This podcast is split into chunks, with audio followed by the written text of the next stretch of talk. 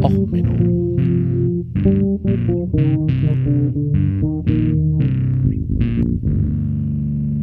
Der inkompetente Podcast über Dinge aus Militär, Technik und Computer, die so richtig in die Hose gingen. Herzlich willkommen zu Och Menno, dem Podcast für alles, was in Militär, Technik und Computern so richtig in die Hose gegangen ist.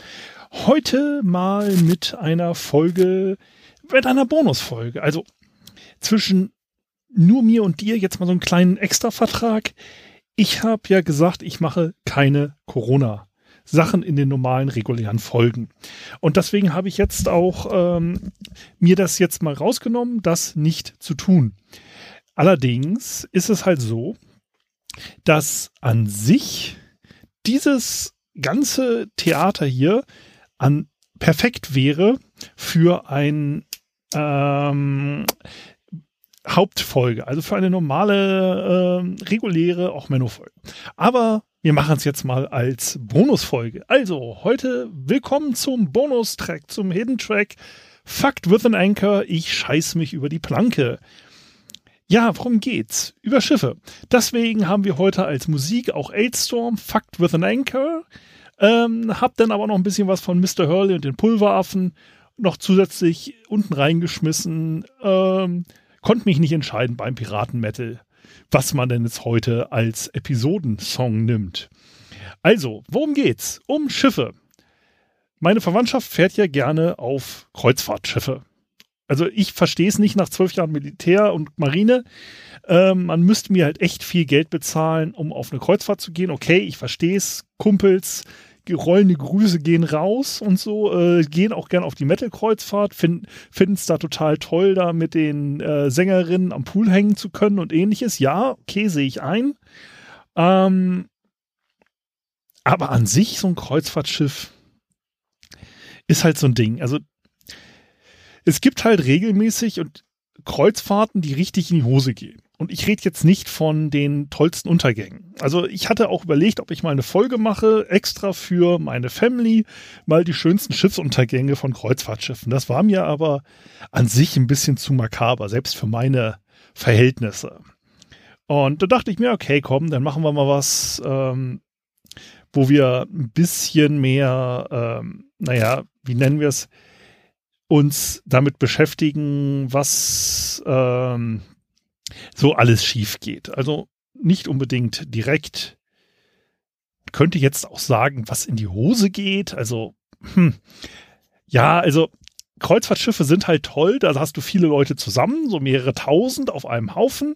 Dann hast du halt noch so ein bisschen Mannschaft dabei und ein bisschen äh, na, so Zusatzdienstleister, die halt Sachen an Bord bringen. Dann hast du also ein Ventilationssystem, was immer total toll und Vorteile hat. Ne? Und dann hat man halt so die, naja, üblichen kleinen Problemchen.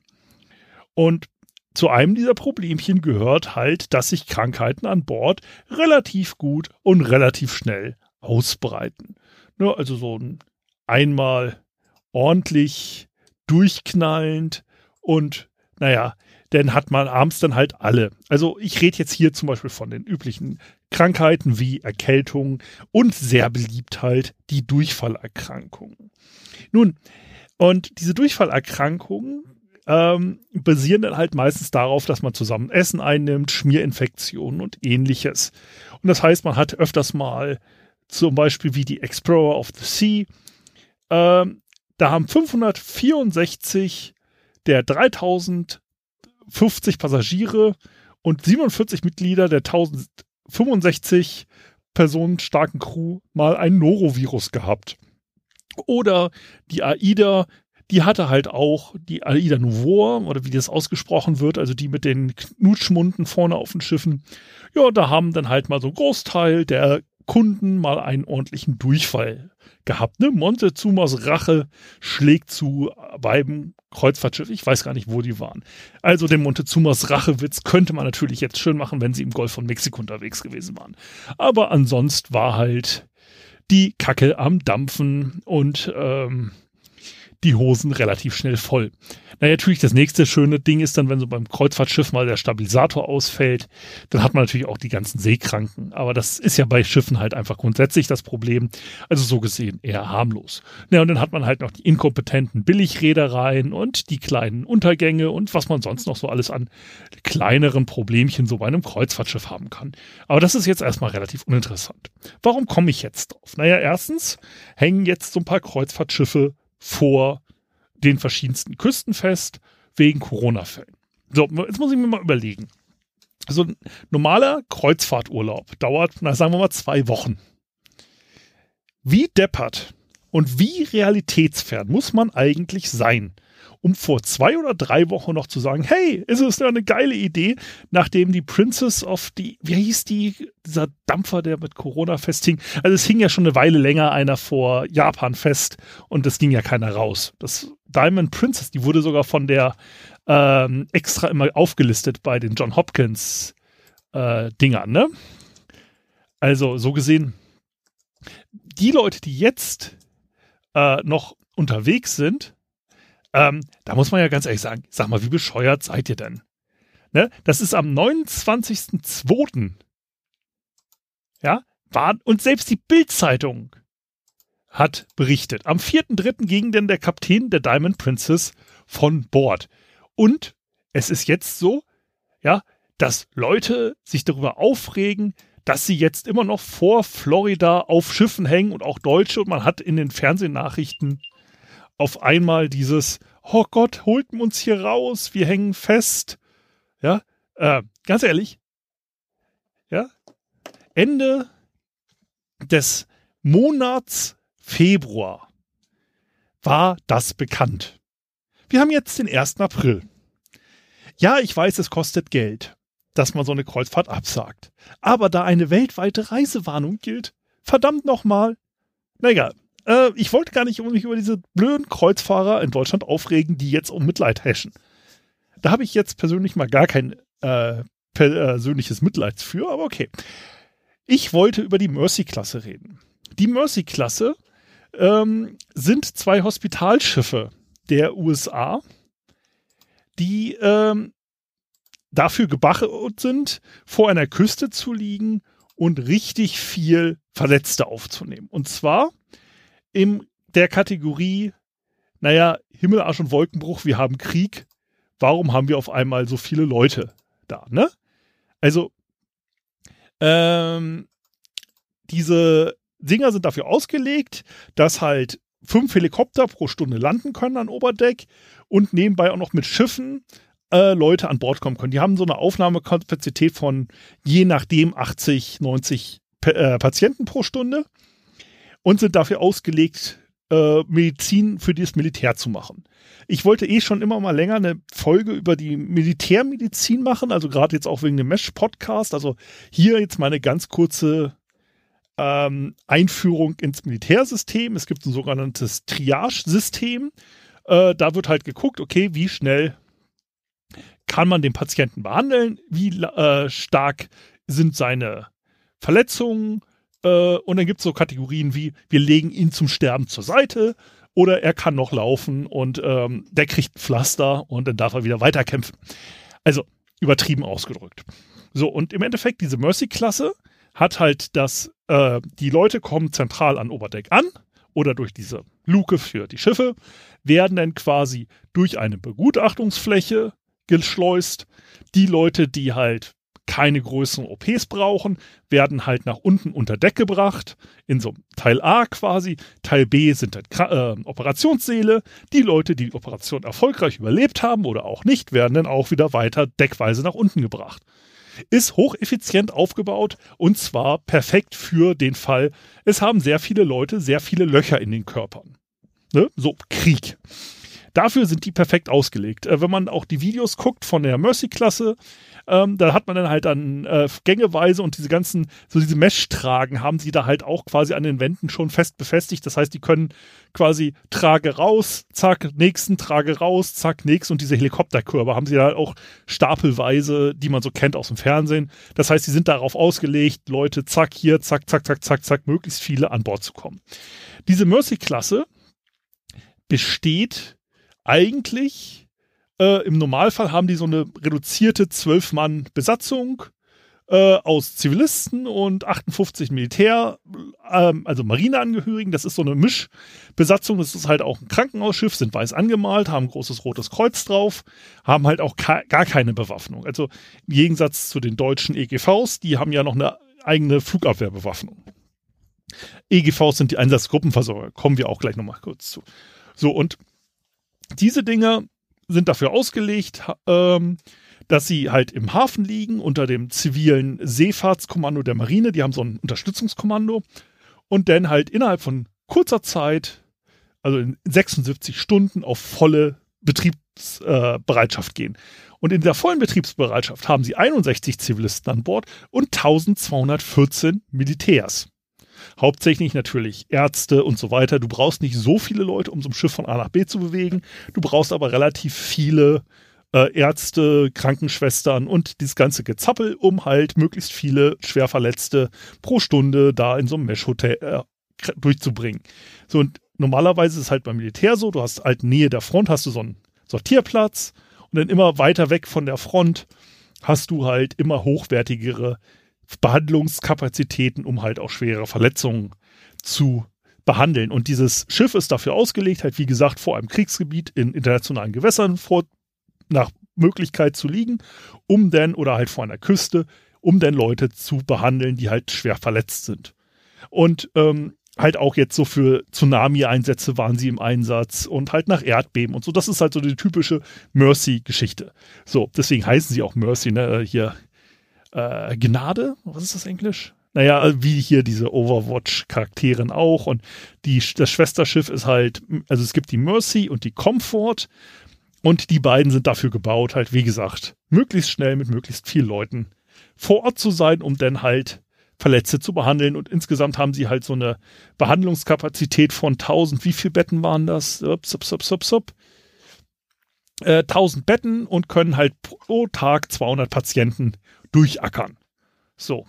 Dafür ausgelegt, also mit Operationssälen und so weiter, geht man halt aus, die können am Tag so 200 Patienten sinnvoll gut behandeln und ähm, sind allerdings auch recht langsam. Sie haben halt 17 Knoten nur, ähm, knapp um die 30 km/h, äh, 34 irgendwas. Ach Gott, ich Kopfrechne schwach, äh, Religion gut. Ähm, und die sind halt, ähm, wie gesagt, extrem gut dafür ausgelegt. Die Deutschen haben halt ein ähnliches Konzept. Die haben den Einsatzgruppenversorger. Das ist halt ein großer Tanker. Da gibt es drei Stück von. Die Bonn, die Frankfurt und die Bobs. Oh, EGV. Ja. Den, den letzten haben sie neu gebaut, den habe ich noch nicht im Kopf. Ähm, so, ich habe gerade noch eine Freundin, die triumphierend jetzt mit Klopapier durch die Wohnung rennt. Sie hat also anscheinend was gefunden. Ähm, so, zum am Rande. Ähm, der EGV Bonn.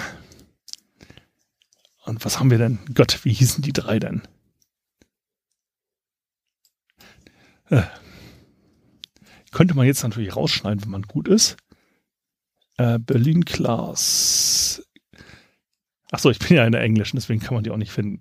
Also die ähm, Einsatzgruppenversorger Klasse 702 äh, sind halt die drei Schiffe.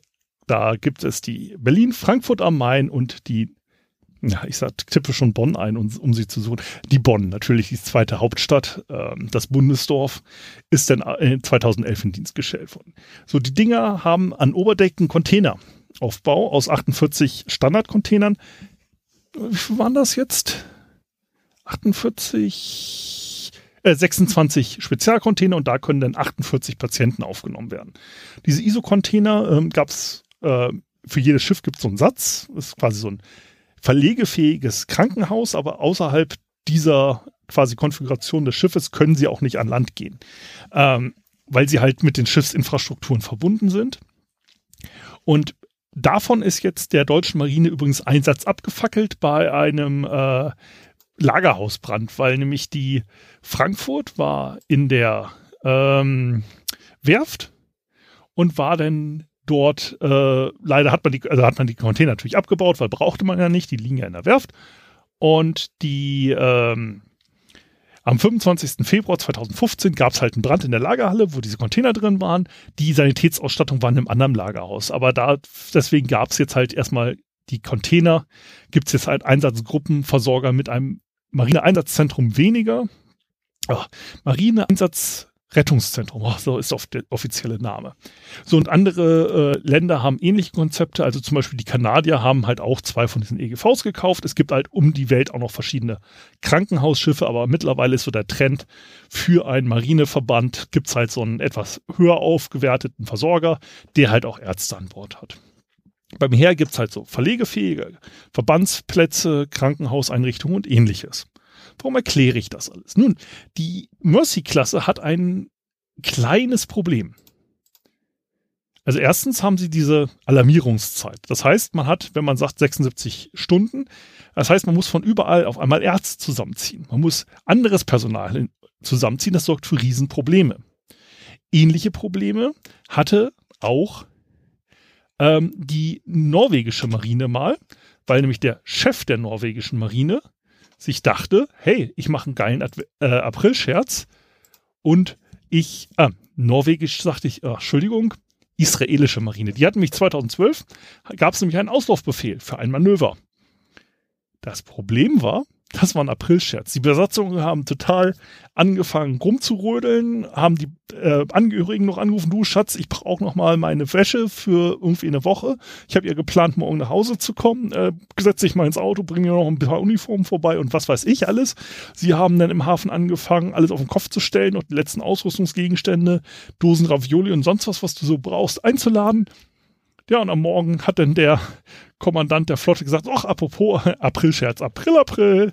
Ja, kam nicht so gut an.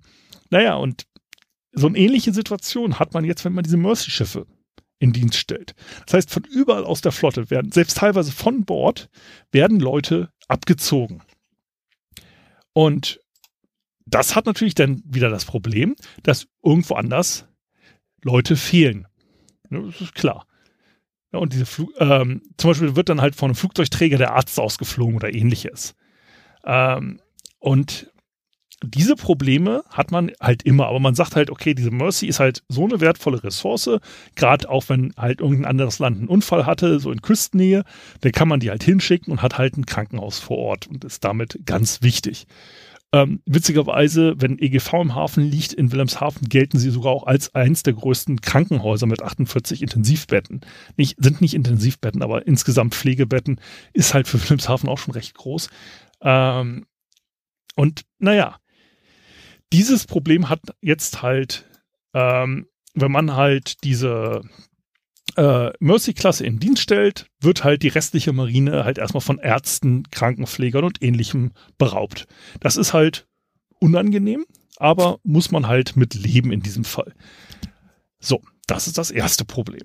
Das zweite Problem ist, diese Mercy-Klasse hatte man gebaut, indem man St. Clemente, Saint Clement, ah, Supertanker genommen hat. Das ist ein sogenanntes Panmax-Schiff. Panmax heißt, es ist die größte Größe, die durch den Panama-Kanal noch durchkommen kann. Ja, also die Abmessung, dass sie genau noch in so eine Schleuse im Panama-Kanal passt, das nennt man ein Panmax-Schiff.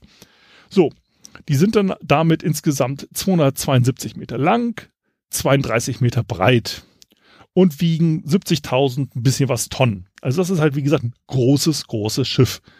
So Größe, Bismarck, Schlachtschiff, ähnliches, so von der Größe her. Ähm, also wie gesagt, ein großer Öltanker. Richtig groß, also so ein richtig, richtig großes Schiff. Sowas, was man im Hamburger Hafen hinten und wieder mal sieht. Nicht alle Schiffe sind so groß. Also wie gesagt, Panmax ist schon eine Schiffsgröße, die ist bemerkenswert. Klar gibt es viele davon auf der Welt, aber wie gesagt, für ein Militärschiff allein auch schon recht groß. Ähm, zum Vergleich, wir nehmen mal einen Flugzeugträger, die Enterprise zum Beispiel, Länge Enterprise, also die USS Enterprise und nicht die äh, Enterprise von Captain Kirk, sondern die CVN 65. Ähm, die hat eine Länge von 332 Meter, also 100 Meter länger. Na, nicht 100 Meter, 50 Meter länger. Ähm, also wie gesagt, großes Schiff. Hat man sich halt gedacht, okay, diese Öltanker, die werden teilweise außer Dienst gestellt, die kriegen wir billig. Hat man also zwei von gekauft und umgebaut zu Krankenhausschiffen.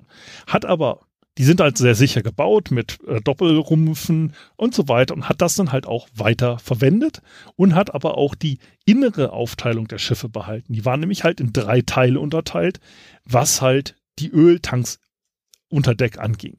Somit hat man halt äh, relativ starke Stahlwände zwischen den Abteilungen, damit halt im Unfall nicht alles Öl ausläuft. Diese Stahlwände hat man beibehalten, womit halt bei der Mercy-Klasse sich dieses Problem ergibt, dass man halt ähm, nur auf dem obersten Deck quasi die Verletzten horizontal bewegen kann und dann in die Vertikalität nach unten geht. Das heißt, man hat nicht zwischen Pflegebereich A und Pflegebereich B einen Durchgang, sondern man hat Pflegebereich A nach oben rübergehen, Pflegebereich B. Das heißt, man kann Patienten nur quasi durch diesen OP- und Sortiertrakt verlegen. Das sorgt halt im normalen Krankenhausablauf für nicht so große Probleme, weil wie gesagt, äh, Katastrophenfall, oben werden die Leute verarztet, wer stirbt, bleibt halt im Sortierbereich und kommt sonst, alles Schwerverletzte kommt halt in die OPs und danach wandern sie halt nach unten, bis alle Betten voll sind.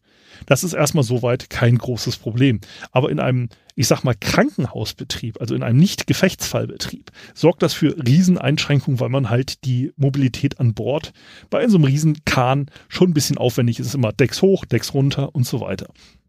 Das ist halt erstmal der eine Kritikpunkt an diesen Schiffen. Der zweite Kritikpunkt, hatte ich jetzt schon angesprochen, ist halt, dass sobald sie aktiviert werden, die gesamte Leistung an Krankenhauspersonal, das die Marine so aufbringen kann, zusammengesucht wird. Und das halt innerhalb kürzester Zeit. Das sorgt halt für ordentliche Probleme in der restlichen Flotte. So, kommen wir jetzt ähm, zu zwei Studien. Die findet man, wenn man ähm, bei in wissenschaftlichen Publikationsportalen unterwegs sein kann. Da gibt es nämlich erstens einmal eine Studie über den Care und Mercy Class Ships wo das Nursing beschrieben wird, also dieses, was ich auch gesagt habe mit dem horizontal und vertikal, das wird da schön beschrieben, gibt es auch schöne Grafiken drin. Also wer zufälligerweise Sci-Hub oder ähnliches hat, der kann da mal reingucken, ähm, ist halt nett beschrieben. Wie gesagt, wer sich für medizinische Details interessiert, ich weiß, ich habe da so ein paar Bonushörerinnen zum Beispiel, die sich genau für sowas interessieren. Ähm, dann habe ich äh, noch eine zweite Studie, da geht es nämlich um die äh, Krankheiten während Desert Storm, auch auf einer Mercy Class. Also wenn man wieder nach Mercy Class einfach nur googelt, bei ähm, entsprechenden Studien gibt es das nämlich auch. Da haben sie dann festgestellt, okay, sie hat sich eine Erkältung und eine Magen-Darm-Grippe ordentlich durch dieses Mercy Class durchgejagt, weil man hat halt auch als Nachteil, man hat Unterkünfte mit 120 Personen pro Raum. Also auch für die Stammbesatzung. Das ist natürlich total für den Arsch, wenn du 1000 Mann Besatzung hast, musst du die auch irgendwie unterbringen. So in deutschen Verhältnissen bei 50 Mann auf einem Schiff oder 100 Mann hat man halt so zwei, vier oder sechs Mann oder acht Mann Kammern. Die Amerikaner, die halt gerne ein bisschen mehr Leute unter Deck stopfen, die haben halt auch mal eben sowas wie 120 Mann Unterkünfte. Was ist dann halt einfach ein Raum voll mit Stockbetten. In so einem Raum ist natürlich so ein Virus verbreitet sich relativ gut um es mal freundlich auszudrücken. So, das kann man zum Beispiel sehen an den Flugzeugträgern der Amerikaner.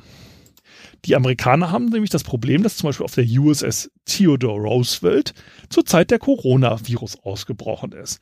Und der Kommandant dort halt auch schon, ähm, naja, sagen wir es mal, Hilfebriefe geschrieben hat ans Verteidigungsministerium. Weil man hat halt das Problem, dass jetzt dieser ganze Flugzeugträger durchseucht wird und, naja, Isolation an Bord eines Flugzeugträgers nicht gut funktioniert. Gerade auch, weil man ähnliche Unterkunftssituationen hat wie auf der Mercy-Klasse. So, und jetzt kommen wir zu dem Punkt, der so richtig in die Hose geht. Ratet mal, was in Dienst gestellt wurde, um die Corona-Krise von New York und so zu bekämpfen.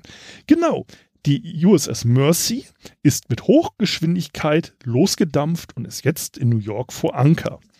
Die Idee ist halt, dass sie mit ihrer Behandlungskapazität von 1000 Patienten äh, dafür sorgen, dass halt die New Yorker Krankenhäuser von den Nicht-Corona-Patienten befreit werden. Also die sollen sowas wie äh, Unfallopfer, Beinbrüche, Schusswunden. In Amerika hat man ja auch immer, selbst in Nicht-Kriegszeiten, einen relativ hohen Bedarf an äh, Behandlung von Schusstraumata, dass sowas halt jetzt dort behandelt wird.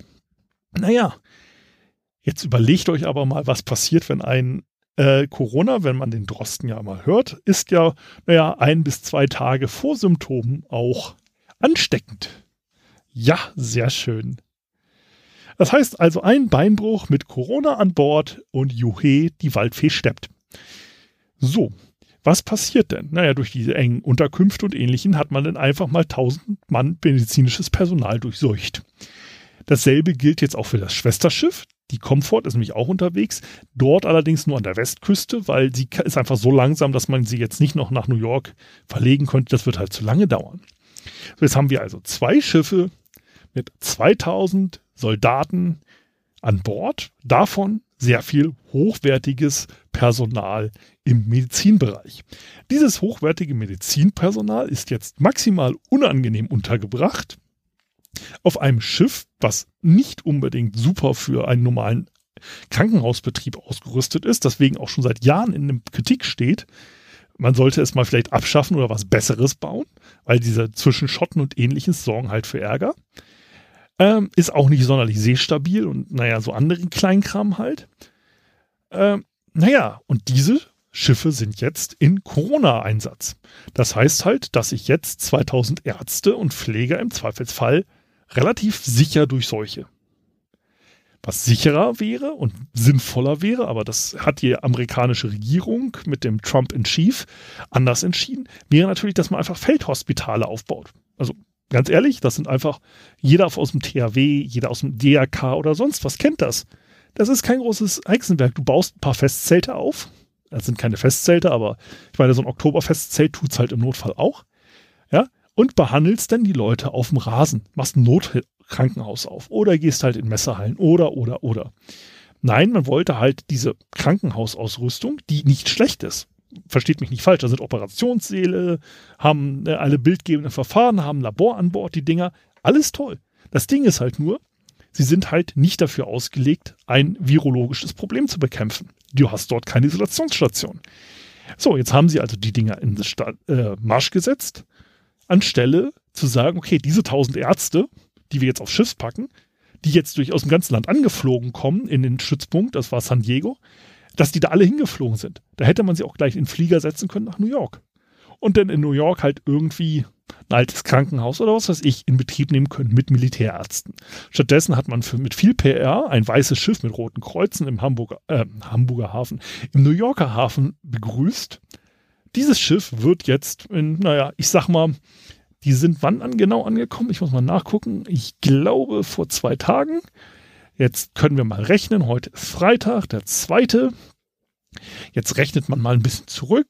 Äh, man hat halt Corona, hat sieben Tage ungefähr, bis es richtig zuschlägt. Also nächste Woche Freitag wird die Mercy wahrscheinlich ein echtes Problem haben. Naja, vielleicht auch erst übernächste Woche. Aber hey, da kann man ja mal jetzt live einem Fehlschlag im Militär direkt bei zusehen. Also so gesehen, deswegen heute erstmal den Bonus. Ihr könnt jetzt mal live dabei zusehen, wie ein Militär so richtig in die Grütze fährt. Ähm, in Deutschland ist übrigens, wie gesagt, zwei Schiffe zur Zeit mit Corona befallen. Äh, das sind zwei Korvetten, aber dauert nur einzelne an Besatzung und wie gesagt, die sind dann entsprechend in Quarantäne. Das kriegt man halt an so eine, an deutschen Schiffen wiederum hin. Da glaube ich auch dran, dass das halbwegs funktioniert, weil äh, so Einzel- und Zweimannkammern sind dann doch schon ein bisschen angenehmer. Selbst bei einer Viermannkammer, naja gut, muss man halt mal ein bisschen umziehen und zur Not mal wieder Hänge, Hängematten im Hangar aufbauen, wie in der Erprobungsphase. Das kriegt man hin. Also, so gesehen, äh, gucken wir mal zu, wie die Amerikaner jetzt die Schiffe gegen die Wand fahren. Flugzeugträger-Einsatzfähigkeit ist jetzt mittlerweile auch runter. Und ansonsten, ja, schönes Wochenende. Genießt die Zeit, äh, macht das Beste draus. Ähm, und dann hört ihr nächste Woche Mittwoch eine Folge, die hat einen kleinen Bonus, die ist doppelt so lang, wie das, die Verabschiedung an sich geplant war. Äh, ich habe dann noch einen Artikel mehr gefunden, habe das hinten dran geschnitten. Okay, also, denn alles Gute, bleibt gesund, denn bis die Tage, alles Gute, euer Sven. Ciao, ciao.